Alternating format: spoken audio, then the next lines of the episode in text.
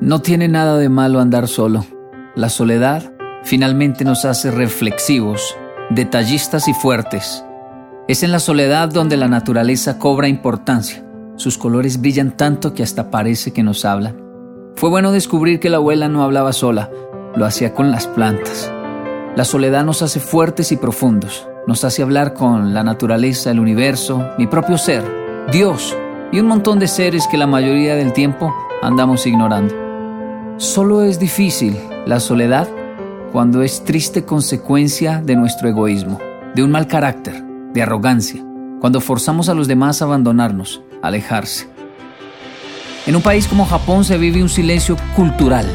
Al principio juzgué de triste soledad la cultura de pausas de los japoneses, sus respiraciones. Me confundían los vacíos disientes llamados ma entre frase y frase. Luego aprendí a usarlos y a decir cantidad de cosas con mis silencios. Allí vi también el otro extremo.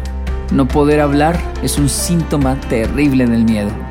No es lo mismo saber controlar las pausas que ser dominado por el silencio. Cuando el silencio paraliza, termino diciendo cosas que generan confusión con mis silencios. Pues aunque la vida necesita pausas de soledad, de respiración y de calma, estas son solo bocanadas de aire para las tortugas de mar. Es decir, nos ayudan a sumergirnos de nuevo y por horas en el mundo del bullicio humano, sin el cual tampoco vivimos bien. Finalmente, fue Dulce María Loinas quien dijo que no es difícil llorar en soledad, pero es casi imposible reír solo. Así, unas veces bailamos y otras solo callamos.